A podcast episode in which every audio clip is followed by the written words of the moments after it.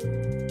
Hello，大家好，欢迎收听第四十七期的《不可说》，这两个中二青年的无意义思考三头带。我是老徐。那本期节目呢，依旧请来了我们熟悉的老嘉宾哈，就是全老师，请大家打个招呼。大家好，我是全岛田。好，那我们本期要讨论的电影呢，是获得了这个韩国第四十一届青龙奖最佳电影、最佳剧本、最佳新人导演以及最佳男主角四项提名的韩国电影《无声》。而第四十一届韩国青龙奖呢，也将在十二月十一日举行颁奖典礼。哈，所以也希望本片可以取得一个不错的成绩。那本片的导演呢是韩国的新生代女性导演洪艺正，本科呢毕业于韩国艺术综合大学，并在伦敦电影学院电影系硕士学位毕业。之前执导的短片电影《栖息地》获得了二零一八年第二十三届釜山电影节的短片单元提名。所以本片也是洪艺正导演的长篇处女作。而本片的又一个亮点呢是这个为本片增重三十斤的刘亚仁。哈，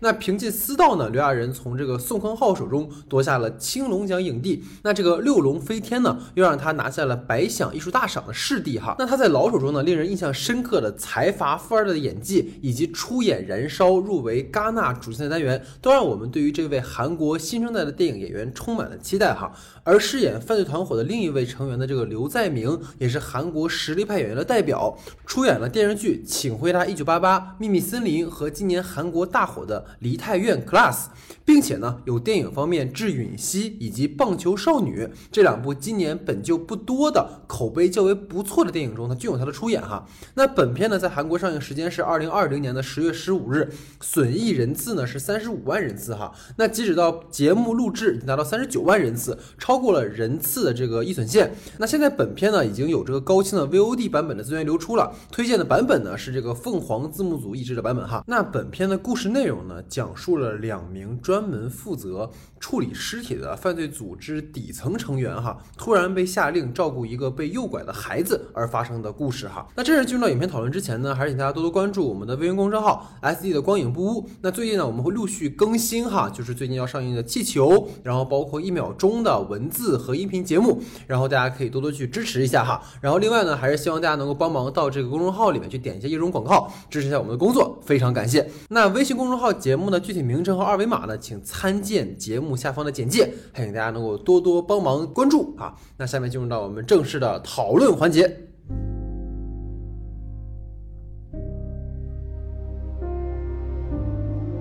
好，那我们今天的第一组话题呢，是由老徐提出的，老徐您请。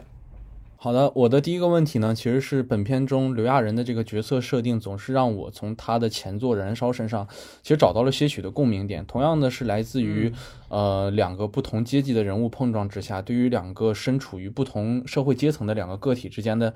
可以理解为又一次重塑吧，就是在关于这种阶级问题的展示和重塑的方向上，想听听你们的意见。其实主要就是想通过，就是因为我是我想形容的两个对比，是一是在我们《无声》这部片子里头，刘亚仁和那个小女孩的角色，然后再从《燃烧》这部片子里，包括本和俊秀这个角色之间，其实我觉得是能找到些许的，呃，相同的那个方向，所以想听听二位的看法。我觉得这个片子跟《燃烧》有很多不同的地方。这个片子，我觉得从某种程度上，它的发延展要走到《燃烧》更远的一个地方。因为在这个片子里面，它阶级并不是一个非常明确，像那个呃《燃烧》一样，把贫富这个问题一下子直接抛在你的脸上。嗯，因为呃，虽然说那个刘亚仁那个角色，他的那个作为。呃，片中很重要的道具的他那身西服，但那身西服其实并不是来自于这个影片当中所谓富人的西服，对，而是来自于同样是呃同样是罪恶这一方的犯罪老大的一个西服。它其实代表的是在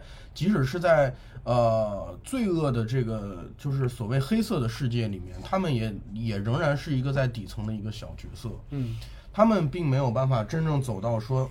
在这个。呃，犯罪世界里面可以主宰自己命运的一个角色，这也是某种程度上导致这个故事往这样一个方向发展的地方。嗯，然后其实阶级在这里面也有隐隐藏的地方，就是他们绑架这个女孩，这个女孩她代表她她当然肯定是来自于一个非常富有的，然后我记得片中还提到她是。他家里面是有政治背景的，我记得是他们家好像是大官儿。然后在这个当中，其实肯定也是隐隐含的这些东西。因为刘亚仁这个角色，他也并不是非常纯粹的一个坏呃一个好呃坏人，他其实是一个夹杂在坏跟好之间的一个，可以说他既没有进入呃犯罪的世界，也没有进入到善良的世界，嗯然后他夹杂在两个世界当中，但他在他不管想要进去哪个世界的时候，他他他都是一个进不去，而且是一个非常底层的角色。然后其实呃，某种程度上可以理解为这是那个燃烧那个角色的一种往后来的发展。嗯因为很有可能像燃烧那样的角色，他像燃烧里面的那个男主，他不可避免的最后走选择了犯罪的道路，嗯然后他在犯罪道路之后会变成什么样子呢？很有可能就会变成像这一部片子里面男主这样的形象。就吃胖，因为他不经真，因为因为那个角色钟秀也并不真的是一个混黑道的一个角色，他是一个在呃阶级和社会挤压之下选择了这样一个犯罪的道路，嗯所以他并没有真正进入黑色的世界，但是他在一个正常的呃社会阶层里面也没有办法找到他的位置。嗯所以我觉得从这个角度上来讲，呃，延续老老徐的话题，这个其实有可以说是我对于我来讲是燃烧那个故事的一个向未来的一个延伸嘛。所以其实可能刚才全老师主要是从《燃烧》跟这个片子的比较来说的哈。那其实我觉得就是包括《燃烧》，然后包括这部片子，其实还可以跟《寄生虫》三个片子，我觉得其实都在讨论阶级问题，但其实完全可以去做一个这种呃比较哈。就其实相较于《燃烧》当中着重强调出来的中秀和本的来自于不同阶级的碰撞，其实本片并没有将阶级作为一个核心的主题去呈现，也没有刻意的去强化基于阶级产生了一个矛盾。就是刚才其实老师也提到过，就是出喜的背景在昌福的台词里面其实有交代过，她其实是家里的一个大女儿。然后绑架犯呢，本来想绑的是小儿子，但是绑错了，所以他迟迟要不到这个赎金。这其实让我想到的是什么？就是《寄生虫》里面陈科长那一家，就是陈科长他显然是对那个小儿子更加照顾和疼爱的，所以他总是会疏忽对于大女儿的一个感受。你回到本片里面也是一样，就是出喜他虽然没有明确说他是财阀或者是富贵人家的孩子，虽然可能有有影射到，但他其实没有很具体到他到底是什么人。但是其实通过角色间的一个只言片语的交代，包括他被绑架要赎金的那个金额，可以推断出他肯定有钱人家的孩子嘛。但是你能够发现一个问题，就是出席展现出来的这个状态，他其实是一个在家里被边缘的一个角色，或者说他没那么被重视的一份子。这其实就和我们过去看到的《韩影》里面当中呈现，就是两个不同阶级角色的冲突的那种故事是不一样的。就是亚人饰演的这个泰人和被绑架的出席，他们其实并不是对立的。你从初喜的身上，你也看不到说一个富人阶级家的一个孩子那种优越感。那如果你再对标到《寄生虫》里面的话，这其实很像什么？就比如说陈科长家那个大女儿，他如果被绑架了，会是什么样的故事？他可能就是这个故事，所以有可能是这样的一个感觉。然后在对于阶级的这个呈现上来讲的话，你可以发现，就是本片它不再对准一种所谓的愤怒，因为在《燃烧》里面，其实钟秀对本其实是由嫉妒而燃起了一种愤怒。然后《寄生虫》当中，基宇和老管家在两家之间，为了争夺在富人家寄生的机会，大打出手。他们为了双方的这个所谓的利益，也是选择了诉诸暴力。而在无声当中，你会发现。作为富二代或者是富三代的出席，它呈现出来的其实是一个人的成长。就这个角色，他没有太多的标签或者是符号，而更多的是一个人。就等于说，当我们过去将很多不同的阶级符号化作有钱人或者是穷人、财阀或者老百姓的时候，其实往往会忽略掉可能每个个体的一个差异性。那本片在这一点上，其实我觉得可能跟过去的很多韩影相似题材其实是有不同的。那如果本片它仅从整个故事的类型框架和故事内容上来看，会让人觉得很老套、很俗。但是，比比如说像你看绑架犯和这个人质之间的故事啊，什么什么的。但是你看立足于韩影的这个创作的话，其实本片是提供了一个呈现阶级问题的一个不一样的角度的。就让我印象很深的，其实是本片的结尾哈，就是我觉得可能我们在整个三组话题都会不断的强调这个细节，就是。当最后就是泰人将出喜送回到学校的时候，出喜的老师去问那个那个女孩说泰人是谁？然后其实观众们都认为，可能那个基于两个人的相处啊，出喜会说，哎，这可能是我的一个朋友或者是一个呃帮助我的人，然后让泰人就能够顺利离开了。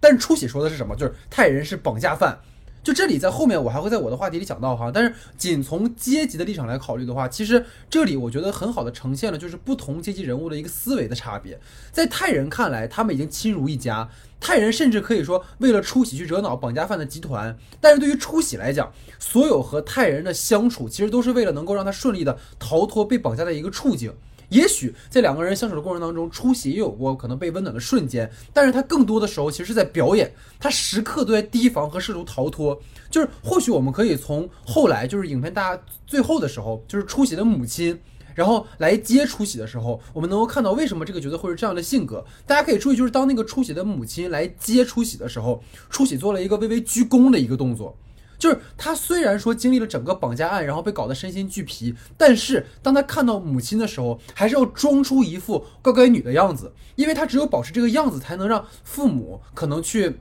在这样的一个家庭里面，不会对他有一种所谓的边缘。那你看，包括出喜对于泰人的欺骗，其实是他从自己家里面带出来的一种习惯。而对于孩子而言，其实他可能没有那么复杂的想法，他其实就是为了生存。等于说，出喜知道我只要在泰人面前装出一副很乖的样子，就不会有危险，所以他才会给他洗衣服或者各种各样的一些相处的方式。所以我觉得，这种对于富人阶级家庭内部等级结构和不同家庭成员生存处境的一种微观的呈现。是我觉得这个片子很珍贵的一点啊，不知道老徐是怎么看的？其实我为什么会说说从燃烧身上找到共鸣这件事情，是因为我觉得。其实大家都会说《燃烧》是给过去十年电影的一个总结，因为它出现在一九年嘛，就是大家都会抱有着这样一个一个说法，说对于未来呃，就是过去十年韩国社会中出现的种种问题的一个总结的一个电影的这样形式。但我其实觉得，在我看来，韩呃《燃烧》的这部片子更大的意义，其实包括《寄生虫》也好，这两部片子可能给大家的是未来十年之内我们的一个考题，如何去接着去思考关于阶级问题、关于韩国最本身的社社社会问题的这一些问题。我为什么会这么说呢？其实。首先，很简单的一件事情就是我们说的那个小女孩，她虽然出生在一个富裕的家庭，这是我们所已知的，但我们可以发现到她因为不受父亲的待见，其实从小从她一进入这个被绑架犯的这个家庭里的时候，她我觉得她是有一种在察言观色的这个能力，包括她很出色的表演，她能让我们看出来到结尾，甚至到结尾的时候是有着那种像成人一般的处事手段，遇事也是非常冷静和善于伪装的一种这种感觉，但是。这个是给富人家的一个小女儿的这种外壳，或者是这种这种这种状态。但如果给到这个我我们在在亚人本身这个角色里的时候，其实他是，他是一个。怎么说，应该算是一个比较诚实的一个劳动者的一个一个状态，但是他做的那件事情却是比较黑暗的一件事情，是为犯罪组织所扫尾的一件事情。这其实就是我觉得很好的一个状态，就是为什么在富人阶级的人们，或者可能富人阶级这个词我形容的有点过分，就是为什么他们这一类人们可以瞬间的去找到生活或者接触到生活和环境最佳的那种适应状态，但是为什么这些穷人阶级或者说这种边缘人们，他们会越来越进入深渊，甚至当他们想努力。工作的时候，进入的是一件呃去做的一件事，却是那么具有讽刺意味的一件事情，充满了那种黑色状态的一件事情。他就是永远这些穷人们是在做着那些见不得人的事，他们想去张望的那个世界，或者他们想眼睛里所看到的世界，会被这个社会所改变的那种状态，都是这个小孩。其实，在小孩的眼里是可以被改变，甚至可以被就这种这种原生状态所去。调整过来的这样一件事，就跟他们可能出身的阶阶级或者是这种状态完全不一样的人，他们生活的是有两种不同的状态。我觉得就是把人们生活的这种状态做了一个很好的一个诠释。然后再有一个就是我关于最后的那个结尾处的时候，其实也我的我印象比较深的结尾处的，其实算是扔衣服的那样的一个场景。就我其实觉得，呃，虽然是刚才那个全老师也提到过，就是说他有一个就是西服的那个意向，其实也算是他一个对于就是他所理想的这种黑黑社会的这种。嗯，权呃权力也好，或者他理想当中的那种最厉害的那种人也好，他把那件衣服扒下来，然后洗干净穿到自己身上。但在结尾处，他给扔掉的这一个场景，我其实觉得和燃烧的那个结尾其实是有点像的，其实就是一个在臆想的一个阶段，只不过他比燃烧更脱尾的一点是，他把那个臆想的阶段在最后的时候又给予了一个解释。在刘亚仁这个无声这个部电影电影里的本意来看，我们可以理解为他其实是冲善的一个方向，他想做一件善事，或者想把这个小女孩送回家，他自己产生了一个。改变，但其实他做的一件事情，包括包裹在他身上的一个象征，都是一个恶的象征。我其实觉得，就在这一个位置，对于我们带着何种视角去看向这些不同阶级的人们，其实算是一个很重要的一个话题吧。至少在我看来，就是可能和嗯。导演想表达的，对于嗯这个这韩国当下里头，可能对于富人的这种呃，对于穷人吧，就是可以说也是受害者的一方，那种更完美、更狭、更挑剔的那种眼光，和对富人的那种不同不同样的审视态度之间的一个讽刺，也算是一个批判的意味吧。好的，那我的第二个话题呢？虽然本片是一个犯罪电影，但是其实整个包括在田村庄的田园场景，以及在调色风格上的这种高饱和的色调，都带给我们一种看起来像是美好童话的这种反差感。就是关于导演在影片色调上这种反差的设置，其实想听听二看二位的看法。我觉得其实这种那个呃田园场景和高饱和色调，其实跟我们之跟我之前提到的关于这个影片的前半部分。呃，它整个对于暴力元素的那个展现缺失，其实，在某种程度上是有关联的。就是它整个前半部分，整个影片的调子都是奔着一个可以说是可以说是很喜剧片，或者说是很呃，甚至有有时候有一点小清新电影的感觉。然后这种嗯这种设置，其实我觉得呃。在这个故事里面，呃，最大的程度上，它是一个非常主视角的东西，它非常带入的是刘亚仁的主视角。嗯，因为其实刘亚仁这个角色是在这三个核心角色里面，他自己其实是跟暴力元素交集最少的一个人。嗯，然后，嗯，可能他带他的老大呀，包括像那个被拐卖小女孩，他们他们的视角看过去的世界，可能都不会是这个样子。但是刘亚仁这一个。呃，非常呆傻，然后又说不出话的这样一个角色，他的眼中看过去的世界其实就是非常简单，就是，呃，可能这个世界上有各种各样犯罪啊、暴力也好，但他其实是一个闷闷头只干自己活，然后过自己非常简单生活的这样一个角色。嗯，然后我觉得，所以我觉得其实前半段这种设置。呃，我觉得导演的意图是非常想要贴近于刘亚仁自己，刘亚仁这个角色眼中的世界。其实它是一个非常主视角的一个东西。嗯，但是我觉得给我造成一些反差的是，这个影片在前半段的故事的拍法很很多地方上其实并不太主视角。嗯嗯嗯，他他拍了很多呃小女孩眼中的东西和拍了很多那个呃大哥眼中的东西，但这两个东西其实。其实，当我们去想这个故事的时候，从他们俩眼中看过去的世界，应该不会是这样简单单纯，然后非常呃喜剧，然后演色彩鲜艳的世界。我是觉得这样的，所以这个东西可能对于我来讲会显得有一些些呃不是，对，有一些不适，有一些脱离感。我觉得这个东西好像不是很对得起来。如果这个故事从前面可以删减掉一些部分，然后完完全全彻底的变成刘亚仁的主视角的话。我会觉得这样一个故事设置是非常合，这这样的一种色调和画面的设置，我会觉得非常合理。但它其实前面的故事情节涉及到很多，呃，大哥和女孩眼中看过去的世界，所以我觉得对。嗯，其实我我觉得可能跟全老师稍微意见呃相左一点啊，就是其实我觉得虽然说他的视点它是一个类似于全知视点嘛，但是刚才其实我们说可能更多如果从泰人角度看，它可能是一个啊主观的美好了，但实际上你从每个角色身上都可以读解出这种色调给到的一种感受。其实老徐的话题当中他提到说一种所谓的美好童话嘛，但实际上谁就没有说可能暖色或者这种柔光就一定代表着美好嘛？就其实它只是我们嗯惯常认为说可能这种嗯视听的方式吧，尤其是视觉语言的方式是这种意图，但其实其实延续刚才我在老徐的上一个话题里其实提到，就是整个泰人和初喜日常相处的部分的这种所谓的美好，其实是一种假象。因为如果我们从泰人角度，刚才其实哥也说到了吧，就是泰人以为其实初喜跟他产生了一种羁绊，然后成为了一家人，但实际上对于初喜而言。这一切不过是一种逢场作戏，就两个人在认知上的错位，其实让这里的这种温暖的这种氛围显得很讽刺。就是我觉得可能导演想要强调那种画面的反差感的意义也在这儿，就是。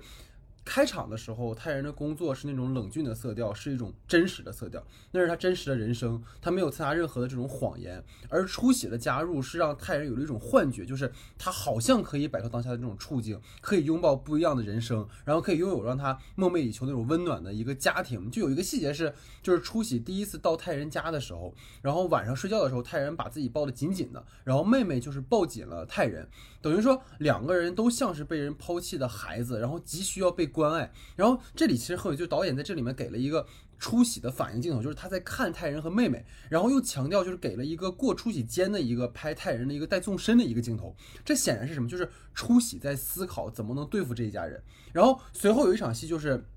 初喜和妹妹两个人在家，然后妹妹在画画，然后初喜在一边发呆，然后这个时候太人开门回家之后，初喜噌的一下就站起来，然后窜到那个妹妹旁边，然后开始跟妹妹一起画画，然后包括叠衣服啊、收拾家呀、什么的，就是所有这些初喜的行为，他都不是说因为他认同了太人，而是说他想要让太人有一种所谓童话的假象，就是仿佛我们就是一家人，你可以对我放松警惕，所以。这一切对于初喜而言，其实是为了生存而撒的谎，等于说我这种温暖的感受，可能对于泰人的这种感觉上来讲，它是一种温暖的啊，一种美好的。但是对于我们说初喜而言，是他编织的一个所谓虚假的美好，所以它会让这种所谓的暖调，或者是所谓的一种呃美好的想象，变得更加的有这种冲突性吧。然后我觉得大家还可以关注一个点，就是初喜被带着和泰人他们一起工作的时候，然后初喜蹲在地上，在那个有血渍的那个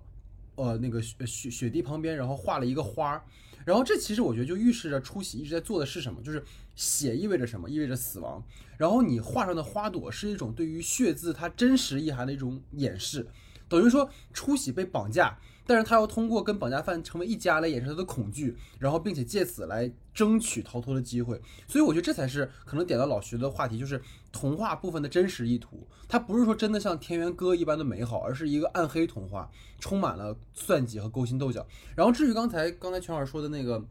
就阿加西的那个角色，其实他的那个部分，我觉得也是一样，就是他为什么中间段对他而言是很美好的一个状态，是因为其实在这个部分，他会认为说，只要我努力，只要我把这个女孩看好了，我们就挣到一大笔钱。所以其实对于他而言，那个部分也是美好的。但是当后面就是各位还记得，就是在他去要赎金的那个地方的时候，其实那个整个调性又回到了一开始那个调性，就依然是他们生活的现实的生活当中是怎么样，最后他死在了那样的一个地方。所以我觉得可能在这个表意上来讲。我倒觉得可能是合适的哈，这是我的看法。对，其实我是这么认为的，就是我在提出这个问题的时候，其实我是觉得，就关于这个美好的童话这件事情，其实，呃，跟老戴之前那个想法其实有一点像的，就是我们所认为这个美好的童话，但是在泰然的这个世界里，可能看起来其实是最无聊或者做最索然为无味的一个索索然无味的一个世界。为什么这么说？其实，在车里的沉睡。有大概两到三次的表现，我觉得它其实你看它外面的世界，其实蓝天白云，包括那些一望无际的田野，其实对于我们来讲，其实是非常好奇的。你觉得这样是一个非常美好的这样一个地方？但其实，在车里沉睡的他来讲，他对于外界这些普遍的景象，对于这些东西来讲，他是完全的不敏感的，所以他会在车里昏昏沉沉的睡去。所以他对外界所发生的所有的一切的事情，都是一个抗拒的状态，或者是一个就是对于我们所理解的美好童话，它是一种反而是一种最最最抵抗的一种状态，而且并且在他还有一个细节里，就是他对于那个。老大和那个西装的那个状态上，就是你可以看到，其实他和那个就是第一场我们看到的，就是那一场戏里头那个老大有一个互相呃交锋的这样的一个场景，然后老大上来最后给了他一个小嘴巴子嘛，然后你可以看到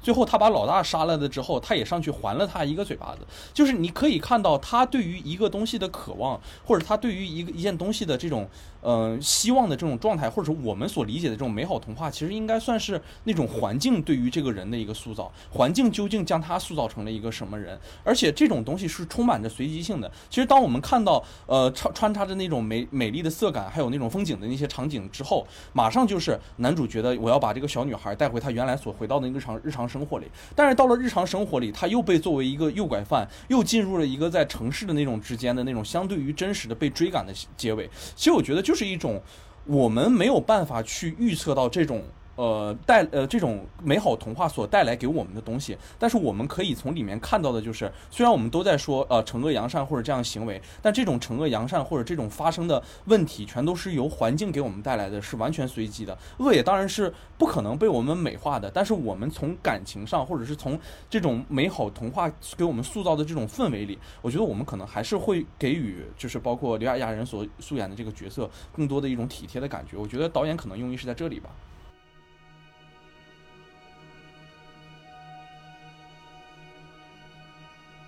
好，那在老徐的话题之后呢，进入到全老师的话题时间哈，全老师你请。嗯，我其实想跟二位聊的是这个电影故事当中出现的两个元素吧。嗯，然后第一个是宗教，就是其实，在前半段的时候，宗教出场的呃的次数非常的高，然后嗯。他其实跟尤其是跟大叔这个角色是息息相关的，因为大叔其实非常非常信仰这个东西，然嗯后他某种程度上他搭建起了大叔跟哑巴两个人之间的一个关系，对，因为大叔不停的让这个哑巴说你要做祈祷，你要做各种各样，然后你要听那个祈祷的话，对，然后所以呃，然后大叔死的时候也是一个慢慢仰你仰拍的镜头摇下来，嗯然后后面的标语那个玻璃上面、窗户上面是那个呃有宗教色彩的一句话。然后，那然后基督教这个元素，其实在韩国电影当中已经出现很多次了，包嗯比如说那个呃李沧东的《密阳》啊，然后包括其他一些电影，然后他很多时候还会跟犯罪这些东西都联系在一起。然后想听听二位在这对于这部电影当中基督教元素出场，呃的作用和含义的这样一种看法。其实想到那个关于玻璃的那个关于基督教的那个，好像就想到就是是一九一九八七里边吧，好像最后的那个在在那个教堂那个彩色没完了，我其实提到对想到这个嘛，就是忽然那么一提，我就想了，其实我是个人理解啊，我嗯我是个人理解的话，其实我觉得就是在处理大叔这条线里头，大叔的最后的那条线，其实放在了那个关于梦想之旅，就是 Dream Tower 的那个那个那个牌匾上对，他其实在在那里落下了他最后死去的地方，然后给到他那那样的一个一个事情嘛。其实也就是觉得，其实刚才说的也很好，其实大叔就是一个想去呃默默去把这件事情做好，然后他能接触到的赚钱的环境，可能也只有这个环境。可能关于违法或者是这件事情到底是善是恶之间，他没有具体的是非这种观念，所以他可能。我觉得比起泰然来讲吧，大叔是那种可能会觉得自己的内心的那种责任感，或者是内心的那种谴责感会更强的一个人。但是他觉得自己默默去做，包括他在整个去取赎金的这个过程里的时候，你可以看到那个人的状态就是一种。就是一种很惊慌、很惶恐的那种状态，对于所有的外面的那些事物，哪怕是一个最普通在说话的两个人，他都感觉的那种战战兢兢的那种感觉吧。其实也就是一个遭遇了某一些事件的人，可能遇到了某一次的信仰，然后就忽忽然去确信了这件事一个最最直接的一个体现吧。然后再放到，其实我觉得能这个同样的这个事件能给他跟泰人之间其实互相去比喻。其实我们在这里都会认为，可能泰然泰人是一个坏人，或者是那种明知道去不对还去做的人。但我就觉得这种恶人的方向去理解这个泰人这个角色，或者是大叔这个角色，可能会存在一种差别。他只是一个，我觉得就是。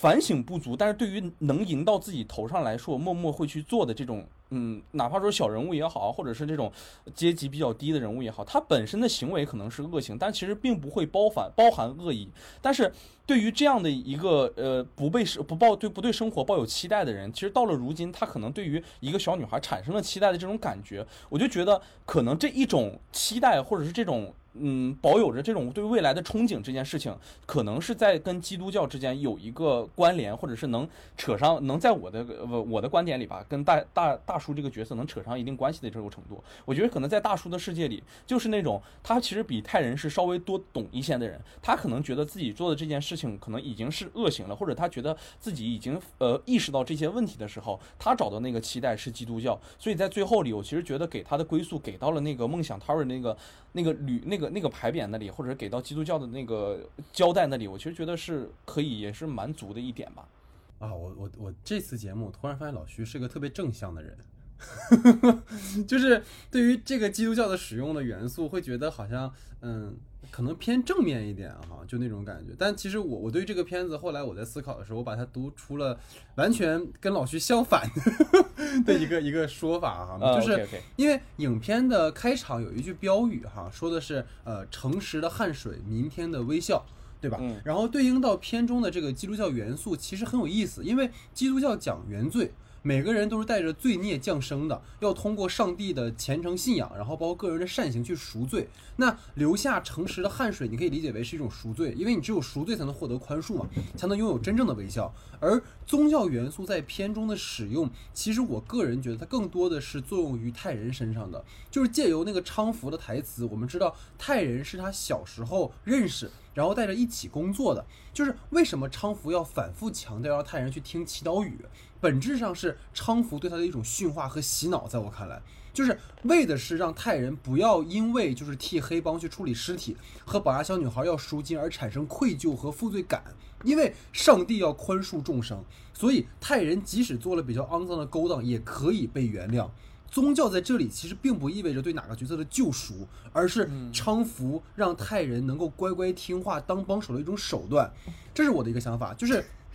搀扶对于基督的一种亵渎，让他最后受到了惩罚。就是我觉得他最后不是一种归宿，它是一种惩罚。就是当昌福拿到赎金，然后他又骗了那个泰人，就就是洗脑泰人之后，他本以为说啊可以从此过上衣食无忧的一种生活，结果是什么？就是一头撞到地上，就这样就死去了。就是昌福的最后一个镜头是从一个刚才大家也就提到了嘛，楼梯下的一个大仰拍，然后那个标语是“梦想之旅，平安的向着天空”。就是虽然昌福有梦想。但是他也逃不过命运的戏弄。就我个人觉得，其实导演可能是有神论的，就是他借由昌福的遭遇，其实是在讽刺那些滥用信仰的人。你用信仰去精神控制、绑架他人的人，就和昌福对泰人做的是一样的。因为我不太认同说昌福是一个虔诚的教徒，或者说他对基督教有什么想法。因为你能够发现，昌福所有在提到教教义或者提到祷告的时候，都是当泰人觉得我们做的事情是不是不太对的时候。而不是说他自己类似于说像汉阳里面说像全度妍，他是因为啊我自己的一些问题，然后我要通过基督教去拯救我，他完全不是这种思路。就有一个细节是什么？就是昌福去要赎金的那个前夜，他跟泰人说，如果自己没回来，就把女孩送到人贩子那儿。泰人显然不想这么做。然后那天晚上，泰人打开了昌福给他录的一段话，那段话不是祷告，那段话是泰人就是昌福从小就给泰人听了一段话，里面的内容是什么？他强调。只有顺从的孩子才能获得幸福和光明，甚至可以解开哑巴的这种所谓来自祖宗的诅咒。泰人其实就是在这样的一个谎言中一直被昌福控制着，就是你要听话。你才可以去解开诅咒，才能不变成哑巴。就是在这过程当中，其实泰人慢慢的丧失了作为主体的一种判断。其实刚才老徐的话题也正好印证了我这句话，就是为什么泰人对于街边那种美妙的风景，或者对一切都没有什么感觉，他是一种类似于无感的一个人。为什么？是因为他已经在这种不断的被控制当中，其实失去了一个作为主体应该有的一种判断的一种力力能力。某种意义上讲，其实昌福成为了泰人的宗教。这是影片当中我认为宗教使用的意义哈。嗯，我觉得我觉得小戴这个解读非常有意思，而且他让让解解答了我可能一些问题吧。而且我觉得其实，呃，小谭刚才提到这个这里面宗教跟密阳当中宗教不同的地方，但是我觉得其实恰恰因为这个密阳的，就是它跟密阳的宗教可能会有相同的地方，因为密阳里面的情节是讲全度妍那个角色，他发现。他去那个监狱探监，然后发现杀了他孩子的人，然后投奔了上帝，然后已经被宽恕了。嗯，然后其实这个东西击溃了他对那个宗教的相信，因为他觉得说，哎，我还我没有资格去原谅他，然后上帝已经去原谅他了。然后其实在这个片子里面也有也有这个部分，因为大叔用大叔以宗教的这个名义宽恕了他自己，然后就是洗脑了那个。哑巴，其实在这里面，其实在这两个电影里面，你都会发现宗教某种程度上在被犯罪的人去利用，对，去去给他们自己套上了一个被宽恕的这样的一个心理保障也好，或者说保险也好，会让他们某种程度上试图合法化他们对在他们所做的事情。然后我觉得这个地方，对，就很有意思。嗯。所以就是跟刚才说的一样嘛，就是为什么泰人到后面甚至觉得说，哎，我们是美好的一家人，就是因为他已经剥离了自己犯罪的那一面。你就是在犯罪啊，你就是在就是帮助那个绑架犯，然后去看人，然后最后你还要去帮人去把这孩子卖掉，然后包括就是你你到后面去，你把这个孩子送到那个人贩子那儿去。然后你还觉得自己最后像英雄一样去拯救了这个女孩，他其实已经完全把那一面给剥离掉了。我觉得这个点是这个片子里处理的还挺巧的，尤其是我觉得在东亚的这个文化圈里面讲血缘，讲这种纽带的关系，其实我们的宗教是什么？我们可能就是来自于血缘的一种宗教，就是这种共同体对于我们就是一种绑架，或者也不能说绑架吧，某种程度上讲，所以这可能是这个部分有意思的地方吧。对，所以钱老师，你看第二个话题的话，嗯，对。然后这个其实我觉得，嗯，从这从这个角度上讲，我觉得我第一个话题跟第二个话题某种程度上是联系起来的。嗯，因为宗教在故事里面，或者说在很多的情况下，它是一个权力的象征，它代表着，包括像他刚才小戴提到的，宗教有一种呃宽恕你，或者说在对于这些角色来讲，呃，被当做有一种呃可以宽恕罪犯的这样的一种权利，它是一个某种程度上是权威的象征。嗯然后我想提到的是，在这个故事当中有另外一个作为权威的象征，就是警察。嗯然后，其实，在这个故事里面，你会发现，所谓来自于正面世界，或者说来自于光明世界的人，基本上都一直在缺席。嗯嗯然后你会发现，在他们的世界里面，说好像所有出场的角色基本上都是跟犯罪相关的。嗯然后，唯一或者说唯二在影片当中出场的代表着光明世界的角色，就是在临近结尾的时候出现这样一个警察。嗯然后警长是一个完全醉醺醺的一个警长，然后看着看起来一脸猥琐，然后被警警觉的小女孩当做是一个呃图谋不轨、嗯没有办法信任的一个坏人。嗯，然后包括他当时的表现其实也非常的猥琐。然后我回家。对，然嗯后其实就是在影片当中，就是我想听听二位对这样一个角色看法，或者说对影片这样一个呃来自光明世界的角色一直在缺席，然后唯一一次登场是以这样的一种呃带有讽刺也好，带有荒谬也好，带有戏谑的这样一种性质登场。我想听听二位对这个角色的看法。确实是这个老警长这个角色，在我第一次看的时候，就是就是看到他的时候，是以为是一个那种醉醺醺的那种醉汉，然后就是对于小孩子那种可能有一点呃癖个独特癖好的那种人。但是当他真的揭示到他是真的是警长的时候，其实那一刻我发现我感受到的倒不是一种能被反转的感觉，而是觉得那一处的设计其实是蛮为巧妙的，就是。嗯，关于在这一个里面，可能代表正义世界的人，可能就是那些呃维护正义的人，或者是有着那种决定正义的权利的这些人，可能他们对于一个真正就是在我看来，就在这里的设计，可能就是对于真正发生的这些罪恶，或者是罪恶可能产生的这些事情的时候，往往他们其实不是最敏感的人，而且你可以看到里面还有一个，不只是有这样一个警长，其实还有那个被呃被埋的那个女警，其实她也算是一个挺有意思的一个角色。其实她到走到了这个家里，然后也完全的是进入发现了这一些所有的情景，但其实她是最后被埋埋在那个土里的那个人。然后他和他，我觉得其实那里面有一个特别重要的一个点，就是我觉得小女警女警长这个角色又落实到了小女孩性格中非常重要的一个问题，就是她可以。在明确掉这个，其实小女孩是非常希望这个女警可以救到她的，而且她也表现出了这个推开厕所门的这样的一个冲动。但她最后的时候，她发现哦，这个人又被呃泰然泰人这个角色给打败了之后，她发现她第一件事情就是，那我就帮你一起给她埋了吧。就我觉得这里是非常重要的一点，能揭示出这样的一个就是关于小女孩呃出喜这样角色的一个性格的一个问题，就是她当遇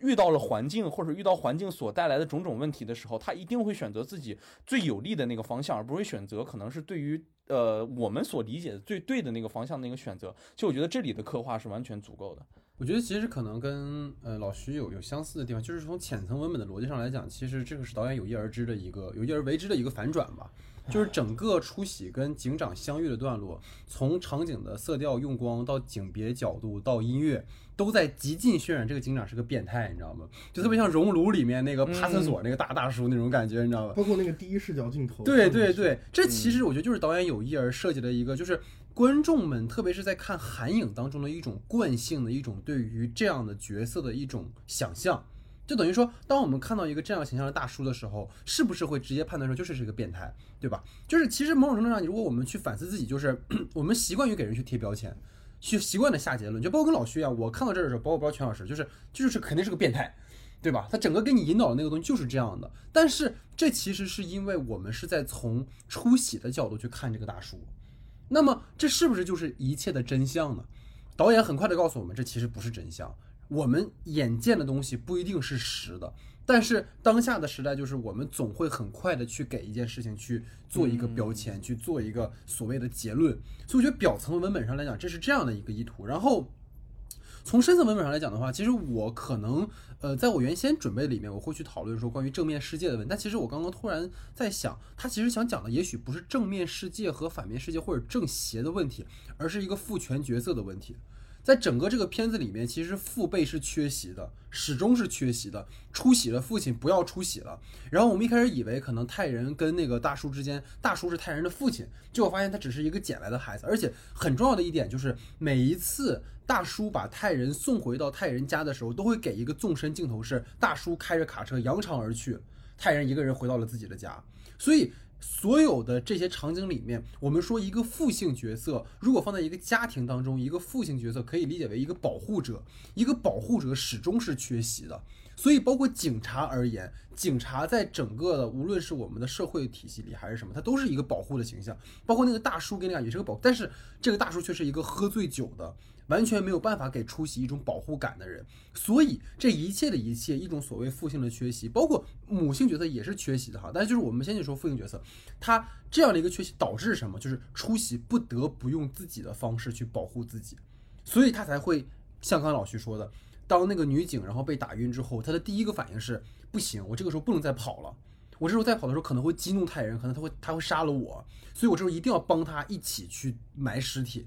所以我觉得这可能是对于当下的一种思考，尤其是在可能这个时代，我们越来越发现，可能这种所谓不完整的家庭或者一种破碎的共同体格局越来越多。所以可能在当下这个环境里面，也许对于孩子们呢，他们是不安全的。而在过去，也许孩子们能够找到一个保护伞，但是今天他们只能靠自己。但是靠自己会导致什么？就会变成像出喜一样，它非常可怕。这个孩子，你到最后你会觉得，就是第一遍看的时候，很多观众可能会觉得说，哎，这个女孩怎么突然说这种话呢？但是如果你往回倒所有的细节，那是那个孩子活在这个世界上，他只能用这样的方式去保护自己，这其实很可悲。所以我觉得这个是我的想法哈。对，我其实延伸一下小戴说，他说嗯在在这个电影当中充满了父权的缺失，但我其实其实你嗯深入看来讲，我刚才突然意识到，这个影片不光是父权的缺失，家庭，而是一种男性整个的一种失去的力量。嗯你会发现在这个这个影片当中出现男性和女性角色的时候，第一次他们给那个绑架犯家里面打电话的时候，那个男的绑架犯在那个屋，在那个小女孩的屋子里面，那个男的说半天没有说清楚电话，那个女的打了个手势说你不要说了，让我来讲，对，然后把那件事情理清楚了。嗯。然后之后在那个器官贩卖的那一个场合里面，嗯。那个男的也是哆哆嗦嗦说，哎呀，那个不好意思，我们其实算错了。然后那个女的把他臭骂了一顿。对，然后在两个警察当中，那个男警长是一个晕晕乎乎、什么事情都做不了的一个警长，然后那个女警长其实是在这个里面为数不多的又英勇又正义的这样的一个角色，然后她到最后也贯彻了她保护小女孩的这样一件事情。对，然后你会发现在这个电影，其实他还这个电影里面也有明确提到说，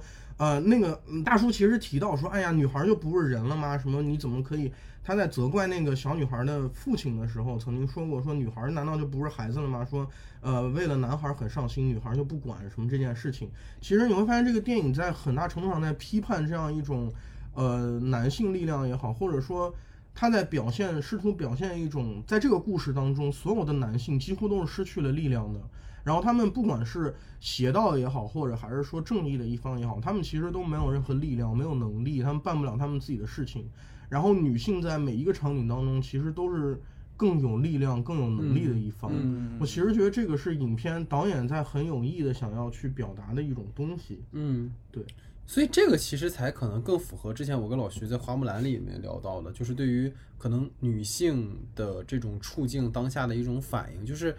不再是过去那种很。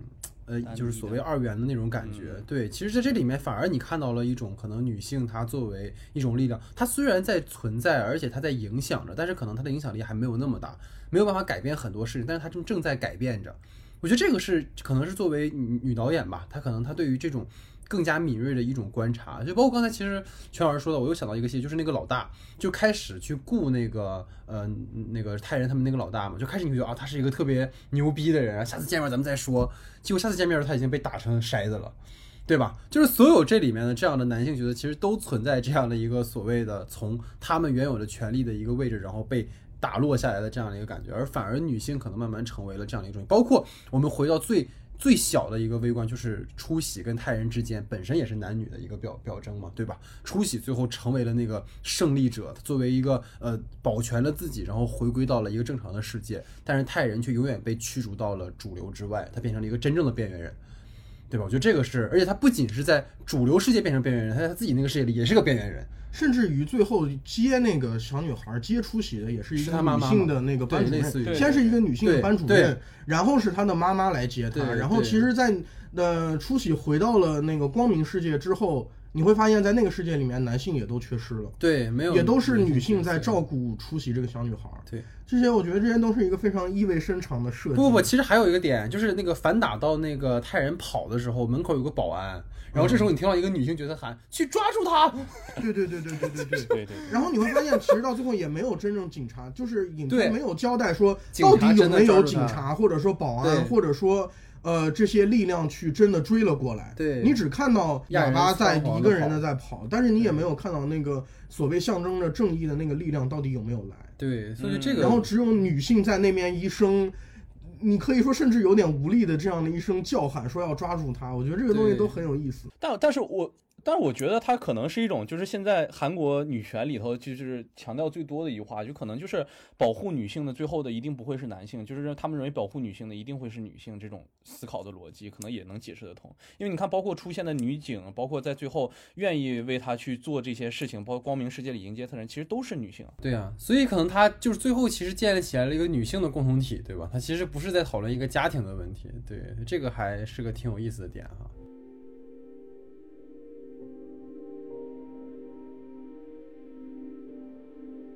好，那在老邱邱老师的话题之后呢，进入到我的话题时间哈。其实刚刚我们聊到了很多哈，无论是对于男女的一个处境啊，包括男性的缺席啊，或者包括说女性的一个呃现状啊等等哈。那其实回到这个片子里面，其实对于家庭的一个讨论，就是在看本片的过程当中，其实让我想到小偷家族，就同样是一个无血缘的共同体，同样是被抛弃或者是缺席了原生父母的主人公，但你能够发现这两个片子在结尾的时候，却给人完全不同的感受和情感体验。这个其实前面我们聊到了已经很多了啊，但我觉得可以把这个问题就包括跟小偷家族的一个比较，然后包括落实到这个片子里面对于家庭的呈现，也许我们能聊到一些不一样的角度哈。所以不知道二位对于这样的一个话题有什么看法？嗯，我觉得首先对于就是首先很大的一个不同在于他们故事设置上面，小偷家族那个其实是一种无意犯罪的结果，就是他们嗯他们是一群非常失意的人，然后逐渐慢慢不不得不走到了一起。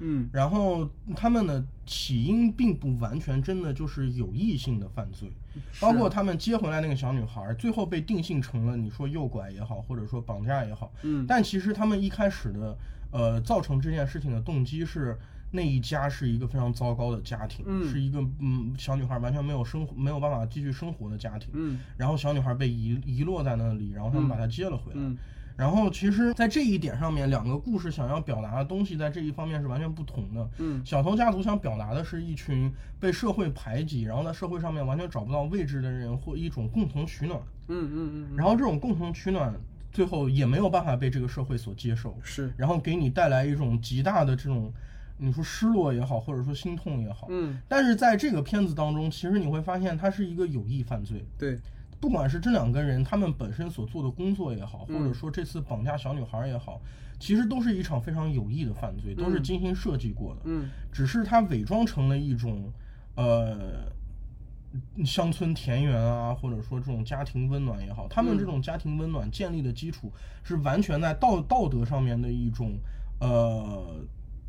犯罪，它是非常彻头彻尾的一种犯罪，只是它经过了一种精心的伪装。嗯嗯嗯它所代表的一种东西是一种，我们嗯，犯罪者也好，或者说这种呃无能力者，他们对自己的一种自我的一种宽恕。明白然后这种宽恕，其实在呃道德或者说社会层面上面也好，他们是完全不成立的。嗯嗯，然后我觉得这个东西是非常不同的一点，然后呃，它会造造成你观感上面很大的一种差异性。嗯嗯嗯嗯我我我是有种这种感觉，就是在小偷家族里头，其实这个家庭是已经每个人有自己具体的职能和他们所在的这种位置的。你比如说父亲的角色就是承担了父亲的角色的责任，母亲的角色也去承担了母亲角色应该有的责任。但我其实觉得在这部片子里，其实给我更强的感觉就是当他们三个人形成了一个又一个新的共同体的时候，其实在，呃出喜身身上，让我看到了一种像是母亲一样的角色，就是仿佛，尤其是他跟他那个小 妹妹在一起的时候，你你对，仿佛感觉是在进行一场过家家的游戏，然后那个无视，就是那个不说不出话的太呃太人太人那个角色，反而很像一个那种丈夫的角色一样。我我印象非常深的就是每一次当他们进门和出门之后，在家庭里的两个小孩，他会给一个很低的机位拍一个全景，那个呃泰人从家里回来，泰人从家里出去，就这种状态非常像我们所理解中韩国家庭的那种女性在家里，然后男人出去工作，然后再回来的这种状态。就是你可以发现，其实初喜在家里所做的一切都有非常大的。可以说是目的性吧，就是他包括给他洗衣服啊，给他做饭，给他收拾家，其实都是用来自己的那些价值去换取，可能他认为。这种呃泰人的，就是可能那个爸爸泰人的那种认可，因为我觉得这种认可可能还是在于他在这种原生家庭里头生长起来的原因，他可能会在家庭里发现自己的母亲通过什么方式来讨得自己父亲的欢心，所以他知道他要做什么事情能让自己的母亲开心。可能在他的眼里，那个邋遢的妹妹就跟他的那个弟弟一样，他就一下子就进入了一个新的环境里，但他用的是自己的那种机械或者是自己所能理解的这种方式去呃。呃，去去进行的，其实就是跟每一个从韩国社会里的每一个家庭的成员的职责和功用，他们这种设定其实是一模一样的，就是就是这种明白或者这种清晰中，就多少就是全部容纳进去的是一种对于社会规则的那种归顺感，而反倒没有那种可能是我们之间像小偷家族里存在的那种情情感，或者是那种陌生人之间的爱意这种关系，就是我觉得这种。呃，包括他在最后的时候，其实也是相当于驯服了这个泰人这样一个角色，愿意给他送到呃原来的光明世界，愿意给他送回城市，包呃这种这种关系里，其实我觉得他 这种驯驯化和服从吧，我觉得可能。共同构建了一种相对于比较在韩国社会的理解起来，其实相当于兼顾和牢呃兼顾和牢靠的关系。所以我其实觉得，在我之前所理解的那个阶级关系里，我觉得是能够颠覆起这种呃兼顾且牢固的牢固的关系的，就是他们的人可能。就是因为我觉得我没有办法在这样的一个农村里生存，我最后还是要回到我光明世界的家里，所以出出出喜才会觉得自己要呃驯服他一样，然后让他获得那种内疚感，或者是让他觉得啊我们是一伙的这种感觉，可以让我最后回到家里，所以他才会选择这么去做。就是他们从来没有去想过，呃。就是身处于这段关系，或者身处于这样的一个非血缘共同体的时候，他们真正需要的东西，或者那份应该有的感情，或者这样的东西是什么？而且这种感觉，其实我包括我也在韩国生活，或者在向韩国去进呃工作啊什么的。其实我发现韩国社会里，无论是从家庭到工作到各种的友情交往的各个方面，其实就是每个人去扮演每个的角色，互相不会相干。这种感觉其实是非常浓厚，也是我觉得他可能和小偷家族之间会有较大的不同的地方吧。对，我觉得刚刚老师其实那个点说的挺有意思，就是为什么出席到了泰人家之后游刃有余的，就是因为他已经习惯在他过去的家里以这样的一种方式去生活了。包括他跟他那个妹妹说话了，他就感觉就是很熟悉了，已经。哎，你要听话啊，你要这样做，姐姐才会怎么怎么样。就是你作为一个孩子，他如果没有这样的体验，他不可能一下就能会这样去跟人相处。所以那可能是导演去 埋在浅引线里的地方。我觉得这个设置还。我觉得蛮有趣的，对。然后落实到这个话题的话，其实两个片子都存在着一个所谓诱拐的一个情节。然后在小偷家族里面，就是那个柴田智，他们他带走百合，是因为他看到百合大冷天的时候，一个人在房间里饿肚子，他不忍心，然后将他带回了家抚养。刚才其实全老师也提到了，但是他被误当为了是诱拐诱拐犯。然后在无声当中，其实泰人和昌福某种程度上讲也是被迫去照顾出喜的。他们一开始其实并不知道老大命令他们去照顾的这个人是个孩子，所以两组人物其实，在相处当中似乎都培养出了一种所谓类似于无血缘的后天组建的一种共同体的一种和谐感。同样是被抛弃的人，同样是相互取暖。而刚才就如刚才在老徐的话题里提到的，这两个片子虽然有着类似的情节架构和人物设置，但是在呈现的母题上其实大为不同。小偷家族里面一家人被拆散，其实是一个意外。就是祥太带百合去偷东西，然后结果祥太意外的被抓了。然后他被抓的原因呢，是因为在逃跑的时候多带了一一包橘子，对吧？然后由于祥太过去偷东西，他从来没有被抓过，而他其实在那个时候下意识认为，即使自己偷东西也能够逃脱责罚。他这样的一种所谓的潜意识牵连了整个的一家人。在整个的小偷家族里面，其实是玉和想要呈现的是一种，他一定要被。打破的一种阶级魔咒。就是如果说祥太他顺利在柴田家长大的话，他只会成为下一个柴田志，他只会成为一个小偷。等于说，导演借由警察的插入来终结了这个宿命的一种轮回。这其实是我觉得失之愈合的一种温柔，因为他不愿意让阶级的轮回去延续到下一代。小偷家族里面的孩子，无论是祥太还是百合，虽然说他们严格意义上讲都是被诱拐到这个家里来的，但是其实他们最后都认同了，或者说接受了这个无血缘的共同体就是他们的家，对吧？包括自从祥太最后那句无声的爸爸，包括百合对于家里人的态度都能看得出来。但是无声不一样，就跟刚才在话题里面其实提到了，导演想要强调的其实是不同阶级为了生存而产生了一种异化。出喜对泰人更多是为了能够让自己活下去，而与其逢场作戏的做了一个乖乖女，就是你能够看到一个尚且年幼的孩子已经懂得了如何去编织谎言和扮演一个好孩子，来让自己所谓的去存活。这本身其实刚才也提到过，就是说明了在每个阶级内部存在的一些问题。就是出喜他之所以会用各种各样的方式去获得泰人的喜爱和降低他的防备心，其实是想让泰人成为他的保护伞。出喜对于太人妹妹的照顾，让太人久违的感受到了家庭的温暖。像刚才老徐说的，他扮演了一个类似于母性的一个角色，所以这个其实刚才已经说到的非常的完整了哈。然后其实还有一个可以供大家解读的细节，就是当那个太人送出喜到人贩子那儿的时候，他并没有表现得太慌张，就是我觉得这个特别可怕，就是你完全没有感受到他作为一个同龄的孩子，意识到自己被送到坏人那里是那种态度。你能够看到的是什么？就是出喜从被送到那儿到泰人离开，他唯一做的事情是什么？就是盯着泰人看。包括他喝了迷药之后，他死盯着泰人看。为什么要这样？就是因为他要让泰人产生一种愧疚感。就果不其然，泰人就产生了愧疚感，然后穿着西服，对吧？一副超级英雄的模样来救出喜了，对吧？所以出喜看到泰人来救他的时候，这里有很有意思，就是他。如果说在这个时候他完全认同了泰人的话，应该是那种兴奋中带着哭腔的。哎呀，你怎么才来？你我那么信任你什么什么的。但是不是，就是那个地方你会觉得出喜像训孩子一样，他很冷静的打泰人，就是你为什么不早点来啊？我都给你那么暗示了，你为什么不来救我？就是这个戏特别有意思，就是他特别冷静的在打他，就是你你就感觉像教训孩子一样。就是我觉得这更加证明了什么？就是出喜是在利用泰人。他是在泰人救了出喜之后，就是你能够看到，就是出喜当晚就要跑，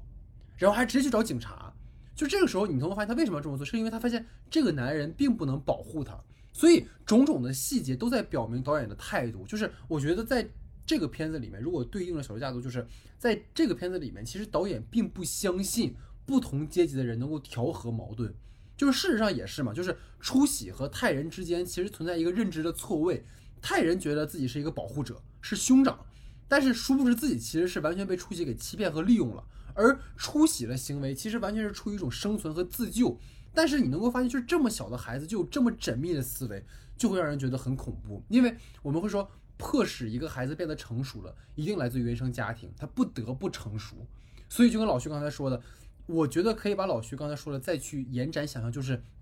也许出喜在他原来那个家。就是一个这样行为的人，他并不是因为看到了妈妈去讨好爸爸，而是因为他在那个家就是一个每天要去做这些事情的人，所以这个可能是一个我对这个话题更多的一个看法哈。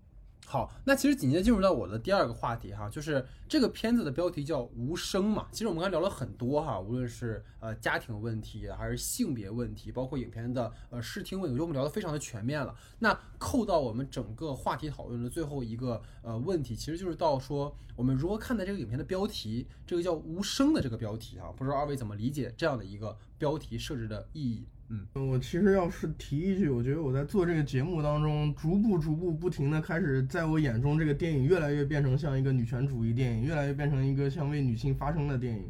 然后，其实刚才老徐在讲那个讲那个那个出喜进到了那个泰人家里面以后的那个镜头设置，其实这个东西提示了我非常一点。我之前原来想过，说这个角色到底为什么要让刘亚仁增肥？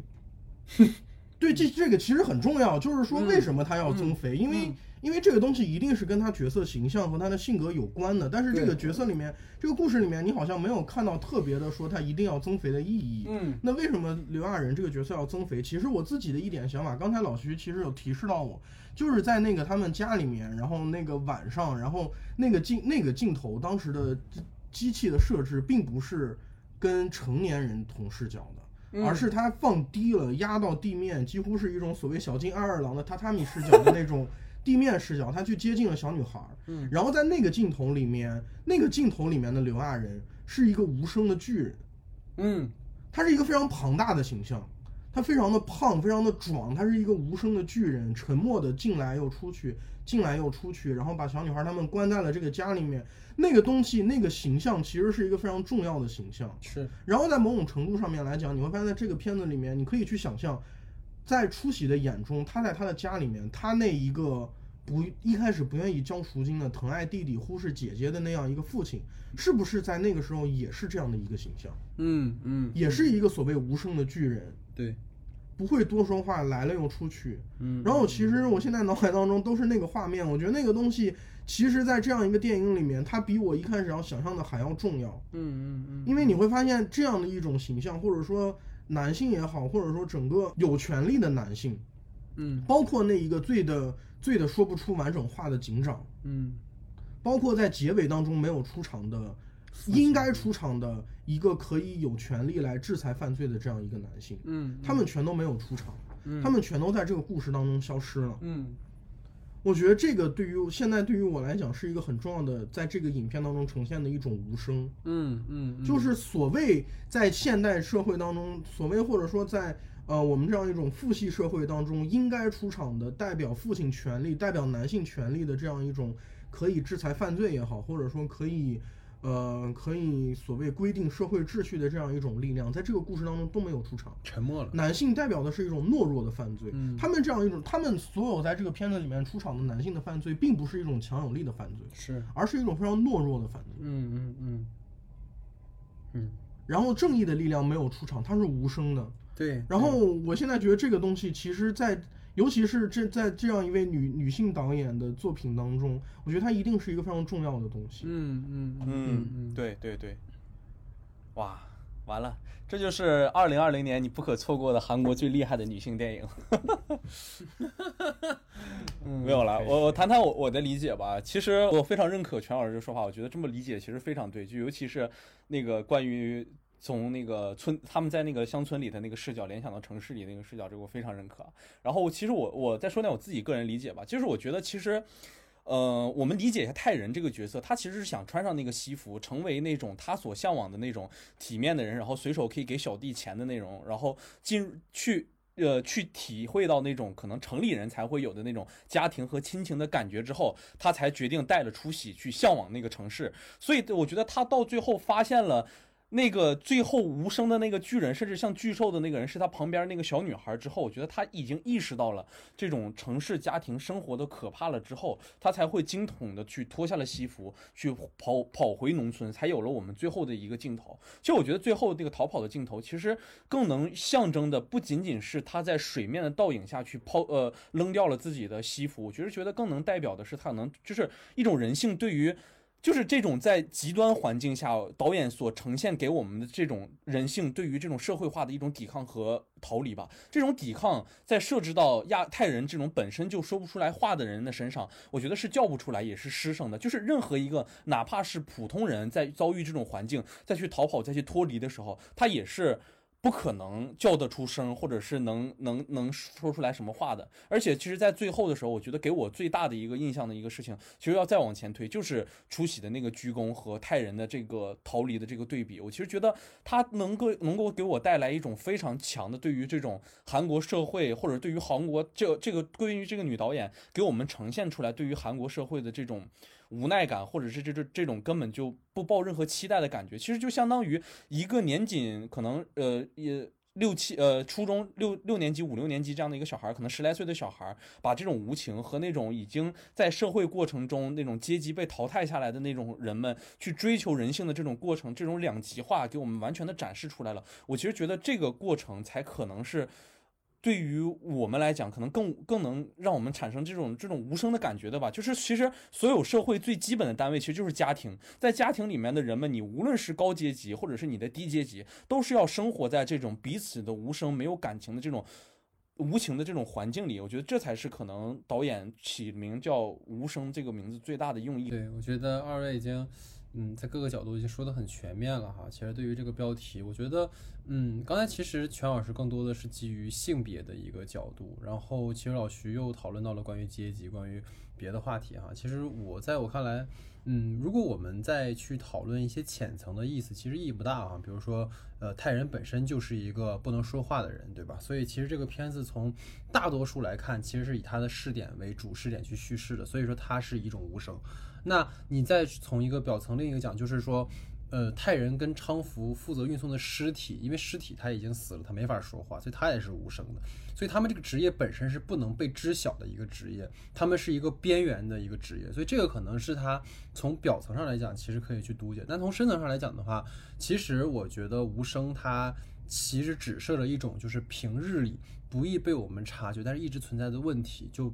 类似于说我们一直提到的房间里的大象或者之类，就是我明明知道它存在，但是我们总是去无声的，好像不去真正的去点出它的问题一样。就比如说刚才其实老徐提到就关于片中呈现的阶级的问题，就是我们一直知道阶级问题存在，尤其是在韩国，但是在不断固化的阶级面前，其实我们都选择了沉默，或者选择了默默接受。就慢慢的你会发现，你即使愤怒，你想要发声的时候，也失去了发声的能力。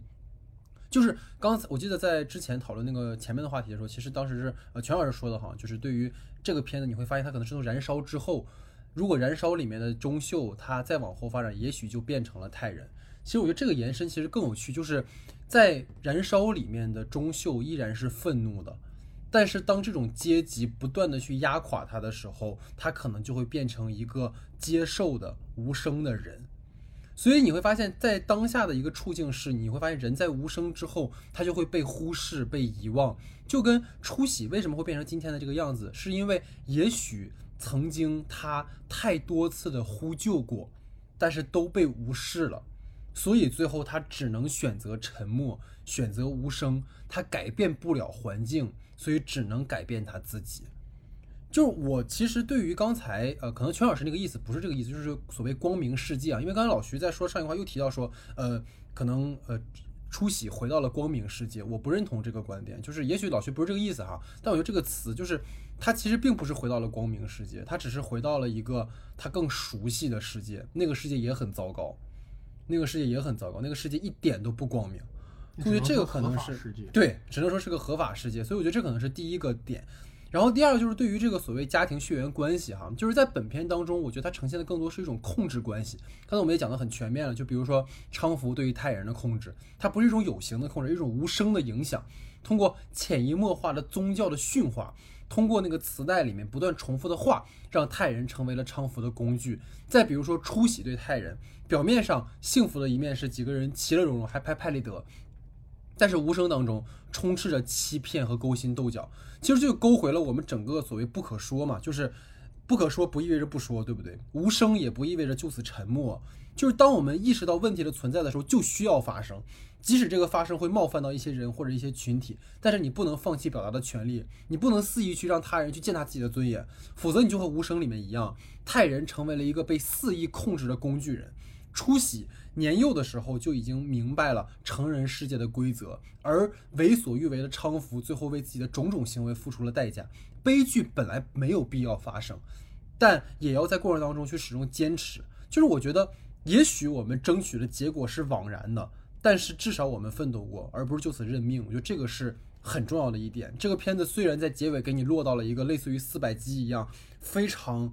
让你觉得无望的。然后很被动的一个结局，但是恰恰是通过我们说整个泰人的旅程，让我们看到了这样的方式是不行的。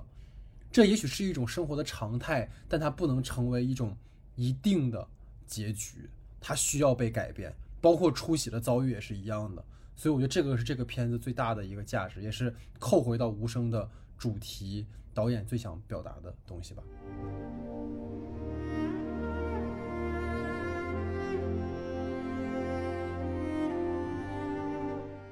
好，那下面进入到我们的延伸讨论环节哈。延伸讨论其实讨论的还是关于这个韩影的问题啊，因为我们会发现整个二零二零年的韩影让我们并不满意。然后之前呢，在做呃我忘了是《釜山行》的时候啊，还是《铁雨》的时候，老徐就直接跟我叨叨说，我们一定要在年末做一个二零二零年韩影复盘。你知道吧？大概这么一个哎一个环节啊。对，所以就是尤其是像大家能够发现，包括全老师前两天也跟我吐槽，就是我们好像做了这么多不可说之后，好像一直都在聊韩影，因为老徐对韩影感兴趣嘛。然后我这边可能像我们喜欢美国电影、欧洲电影，可能欧洲电影看的人不是特别多，然后美国电影今年没有什么好的，对，就是。然后大家会发现，对这两个月节目里更多全都是聊国产片会比较多，所以像老徐一直是缺席的，对吧？老徐在我们的不可说里也变成了一个缺席的存在，对，就是会变成这样一个情况哈。所以我们来简单的去复盘一下二零二零年的韩影哈，就是整个二零二零年，由于受到新冠疫情的影响，你会发现无论是韩国还是整个世界电影，其实都面临着一个所谓停滞和呃不知该如何延续的这样的一个情况。以此呢，你会发现整个二零二零年韩韩影产量其实非非常的低。然后在疫情恢复，包括到今天为止，像老徐现在身处在韩国，其实疫情仍然是很严重的。所以这个其实是一个。我们现在仍然在跟疫情去做一个斗争，包括像国内可能也许没那么严重了，其实好好好，已经好很多，基本上已经没事儿了。但是其实国外还很严重。但是你会发现，其实韩影在二零二零年其实还是在不断的去找他们的出路。所以我给大家其实抛这个话题，就是我们会发现整个二零二零年韩影其实分为这么几个部分哈，一个是商业巨制。比如说，我们说《釜山行二》《铁与二》，他们依托一个呃强大的 IP，一个成功的 IP，他们做了一个续集。但我们发现，其实口碑不佳，但是票房还不错哈。那么对于这样的片子，我们该怎么去看？我们可以先从这样一个话题去切入，想听听二位的看法。我其实觉得，我今年越发的觉得，好像票房这个东西其实确实很有意思，因为。呃，刚才录节目前，我跟小戴也聊到了这个事情，就是说，好像这些电影在今，尤其是在今年这样一种情况下面，他们的出现，好像比就不仅仅是你看上去的哦，它是一部烂片这么简单了。对。然后，其实韩国票房在今年二零二零年这样一个特殊的年份的时候，一直都是一个很很有意思，然后一直保持的好像都还不错。因为我记得年初有件很搞笑的事情，就是乌迪艾伦的那个纽纽纽约的一个雨夜成为了全球票房榜第一。嗯，然后这是伍迪艾伦史上第一次，这是他的之所以成为全球票房第一，就是因为他在韩国，他唯独在韩国上映了，然后票房还很不错。以至于他在全球都不能开看电影的情况下，成为了那个全球票房榜第一。我觉得这个事情很有意思。然后其实，呃，今年像《釜山行二》和《铁与二》，大家看完以后都觉得非常糟糕，怎么说差强人意吧，只能说。但是其实我觉得，作为一个强比较强大的，或者说我们现在已经可以认同说，韩国的商业电影也好，它的电影市场也好。已经进入到了一个比较成熟的商业化体系，或者说比较完整完备的这样一种情况。我觉得其中之一的象征就是你可以不停的产出这样的一种呃所谓类型片吧，就是说你它可能不它的单独单片的品质并不能非常让你满意也好，满足也好，包括像那个黄正明跟李正宰再次合作的那个 从邪恶当中拯救我，其实像类似于这样的电影，韩国的每年每个月都可以大量的产出，我觉得这才是一种呃所谓嗯比较成熟的一种商业体系的一种象征吧。就好像好莱坞其实每个月也会下上映很多烂片，只是可能你不一定记得。比如说安妮海瑟薇前两天那个关于女巫的电影，然后大家看了以后说非常辣眼睛，然后说非常的不好。但是其实一个成熟的商业电影市场本来就应该是不停的有这样的电影产出来，然后偶尔又会冒出那种既能结合高度成熟商业剧作，又可以结束呃结合很多那个导演的那个非常棒的一些想法，然后再有这样的电影出来。我觉得首先是一个。广就是一个大的层面上面，可以把质量和数量都能提起来。每一个月或者说每两个礼拜都有一部说呃，不说品质多么多么多么出彩，但至少是你在各方面都非常吸引人们去电影院看。我觉得这个是非常重要，尤其是在这样一个二零二零年这样一个时间。嗯，我觉得这是一个非常有意思的事情。嗯。其实我我是这么认为的吧。其实我觉得，包括这些烂片的出呃出现也好，或者是这些呃我们抱以期待的这些电影出现也好，其实有一个很大的问题，就是我觉得其实它对于韩国电影的工业化的进程是有重要的作用的。因为其实可以看到，你包括呃半岛二呃半岛或者是釜山行二，其实两个都算是有非常强大的工业化制作阵容的一个片子。当这些片子的出现的时候，你就不可否认的是，它对于韩国电影界的影响是有那么一定的存在的。就像我们也说，其实关于《流浪地球》也好，你包括《红海行动》也好，我们也觉得是它对于中国电影，包括去拍制作这些电影的人们，他们一定是有非常大的一个进步的。至少你再去拍同类型的电影或者同类型的特效片的时候，不会存在怵的这种状态。我觉得可能对于韩国电影也是相同的情况，就是我们都在可能呃不是说呃就是说韩国电影好或者怎么样，其实我觉得可能我们的呃中国电影市场和韩国电影市场都在经过这样的一个过程，大家去疯狂的去做一些东西，去产出一些东西来。而且你包括可能从全老师说也好，就是说可能这几天就是每每一个月可能就有一部。那接下来可能韩国比较期待就是那个呃徐福，就是孔侑和那个朴宝剑他们演的那个完全科幻那个电影，然后还有那个包括胜利号什么也都是非常值得期待。而且就在前几天我去看去韩国电影院的时候，也看到了就是非常巨幅的那个海报出来，就关于徐福这样一些科幻电影啊，包括这些东西出来。就当然肯定他们在制作上会有许许多多的问题，但是如果能累积下来，并且给后人们产生经验的话，再要加上有好故事的进入的话，我们也觉得它不一定就没有办法去产出一些非常高质量的一些片子，对吧？而且其实关于韩国今就是今年来讲，可能呃好的片子我们一直说不多，但其实包括一九年年底的那些片子，还有今年年初的一些片子上网上资源的，包括智允熙啊、棒球少女啊，还有包括。呃，还有包括就是最近马上就也算是讨论的比较多的，就是那个水芹菜，也是一个韩国呃，就是美国学电影回来的一个韩国导演，华韩裔导演他拍的一个片子。其实有非常多的新生的资源也在涌入韩国电影这个市场里，所以我觉得还是需要保有期待。但是关于出现烂片的这些问题，也是需要所直视的一个问题，也是需要被大家讨论的一个问题吧。这就是刚才说到这个话题啊，就是刚才提到，无论是这种商业巨制还是什么，就是刚才二位提到，在一个正常的一个所谓工业化的一个体系里面，是需要这样的片子。包括最近其实有呃在拍片嘛，然后认识了一个朋友，他有聊到就是关于那个乌尔善的《封神》的一个问题，就是他会觉得可能当时，因为他深度参与了《封神》的制作嘛，他就会觉得可能包括在制作中觉得可能他的故事上会存在这样的问题，但实际上。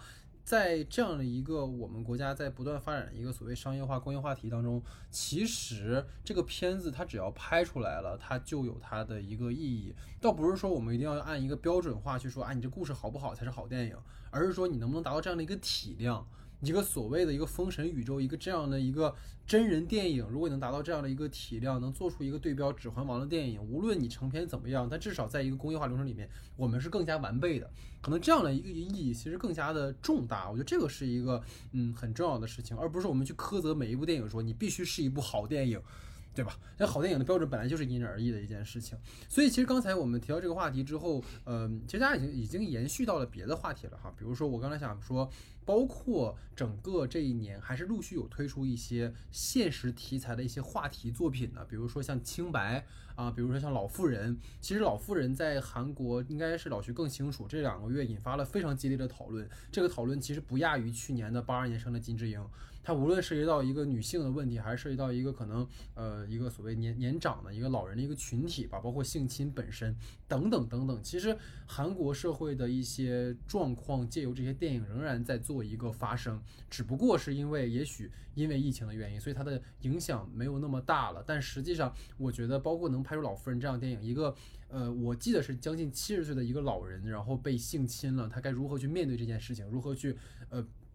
完成自己的一个诉求的一个表达，去追求正义，其实这些东西仍然是当下我们仍应该关注的，而不是说因为疫情，所以所有的事情都靠边站。而是我们仍要回到我们正常的生活当中去，我觉得这个是韩影里面让尤为让我觉得它有意义和价值的部分。然后包括刚才其实老徐提到一些可能呃小制作的，包括一些可能新人导演的，比如说像我们提到这部呃无声本身也是部新人导演的作品啊，然后包括像呃智允熙啊，包括像包括少女啊，其实都是可能小成本，它没有那么大的投资，但是它仍然能够保证在可能偏呃艺术的，然后偏不同群体发声的角度，它对整。个韩影也是有推进作用的哈，所以说整个二零二零年韩影复盘，我们虽然说到了很多对于韩国电影当下的一些存在的问题，包括我们前两期之前做的韩影，比如说像呃《釜山行二》和《铁雨》，其实我们都做了啊，然后我们也是吐槽为主，就完全跟我们年初做南山部长们的时候那种深刻讨论是完全不同的哈。但是你能够发现这种讨论的意义本身也存在，就是说我们要对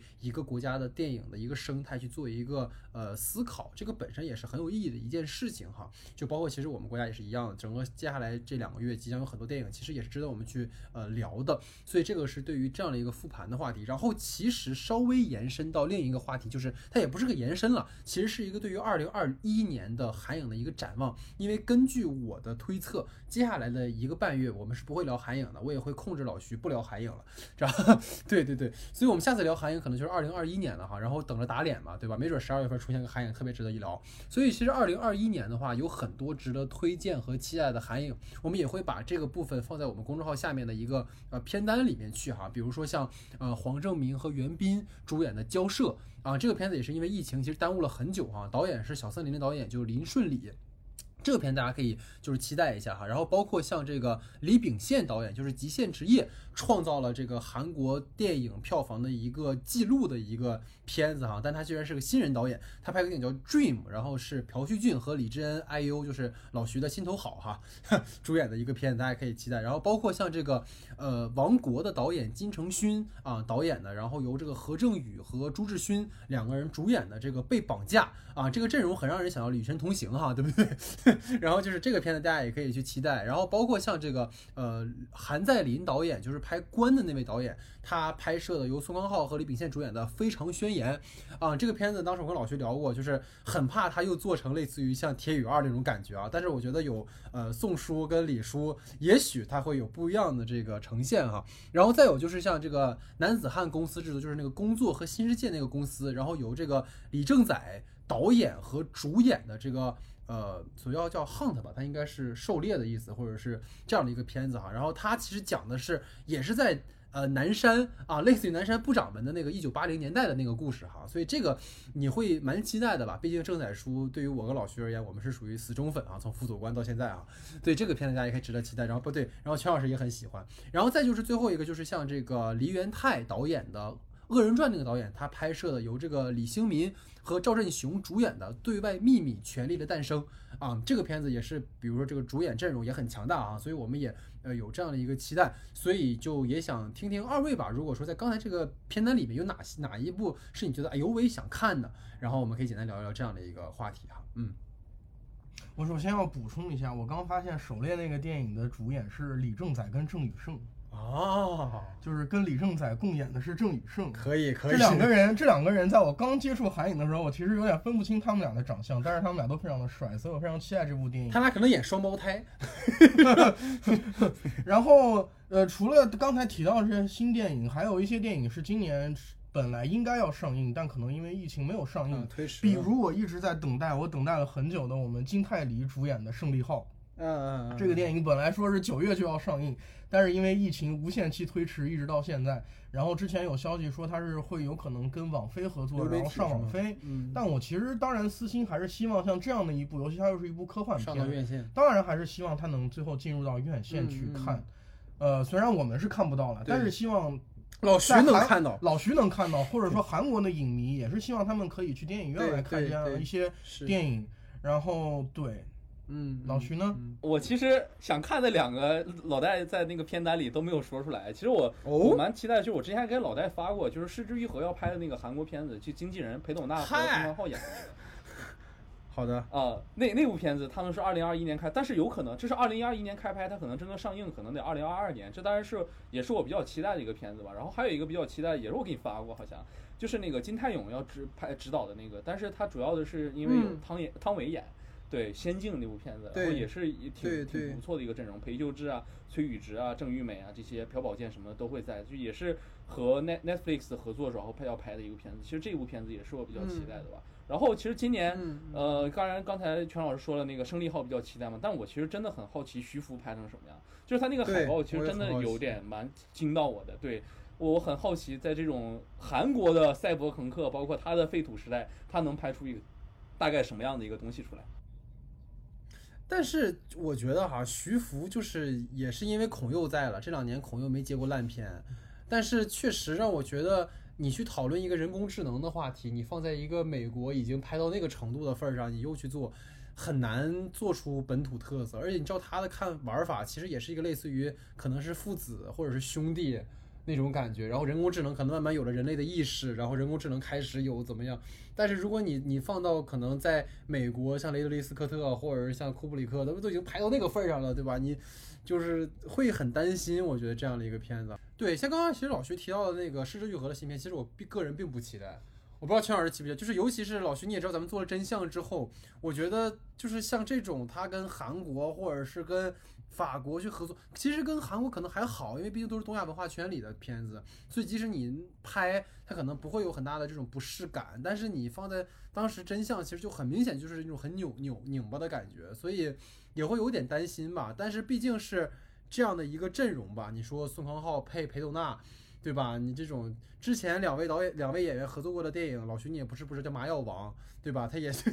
对吧？铺的一塌糊涂，对吧？谁知道之后会怎么样呢？对吧？而且《麻药王》里，《麻药王》里居然还有我们我们很爱的这个曹正奭曹演员，对吧？就都拍成那个那个那个那个那个德行了，所以。呃，也不知道哈，所以我们到时候也可以再看，没准打脸了呢，对吧？我我其实个人还是很期待的，因为其实呃，其实我们会发现整个东亚电影现在都慢慢的在走出去，就是韩国电影它竟然会拍到，比方说拍到东亚，拍到东南亚，或者说拍到日本啊，比方说那个从从那个那个叫什么来，从邪恶当中拯救我那个片子里面涵盖了跑了好多地方，日本也去了，对对，然后东亚，然后那个东南亚也去了，然后我其实挺期待这种就是三国电影人互相之间可以。发生联动，对，然后也希望我们大陆电影人什么时候可以参与到这场大联动里面。对对对，嗯对，反正就是你看，像之前那个，嗯，呃，失之愈合跟奉俊昊去对谈的时候，不就说过嘛，就是，就你看他这次也用了《寄生虫》里的演员，对不对？所以也期待奉俊昊导演之后能够拍一部有巩濑铃，对吧？有这样的一个电影也有可能哈。对，所以大概就是这么一个讨论嘛。所以其实对于韩影而言，我们还是有很大的期待的啊。整个东亚文化圈里面，我们说这几个主要拍电影的大国哈，你说中日韩，对吧？中国电影现在其实还在继续继续去摸索和发展嘛。然后日影其实，嗯，这两年。在发展整体上来讲，其实还是以个别为主，就是韩影其实越来越呃规范化，然后体制呃体系化啊这样，所以说我们也很期待韩影之后的发展，但是也跟大家去说，也就是接下来的一个月我们是不会聊韩国电影的，所以老徐你也死了这份心，对吧？所以意味着老徐接下来一个月就是这个继续缺席，对，然后。呃，也给大家就是稍微预告一下吧，哈，就是我觉得老徐还我还没跟老徐商量过啊，就是二零二零年的末尾，我们也会做一期类似于二零一九年结尾的一个年终电影总结的一个节目哈。就是基于整个二零二零年新冠疫情，就像我们一九年做的那期非常王炸的节目，大家如果没听的话，可以去听一下二零一九年的最后一天我们做的一期不可说，就是盘点了二零一九年的技术原因。那么到二零二零年的年尾，我们会以什么样的方式交出我们对于整个二零二零年的世界电影的看法呢？也期待大家能够到时候呃来听一听我们那期节目哈。所以总的来说就是我们的第四十七期不可说，然后感谢大家的收听，我们下期节目见。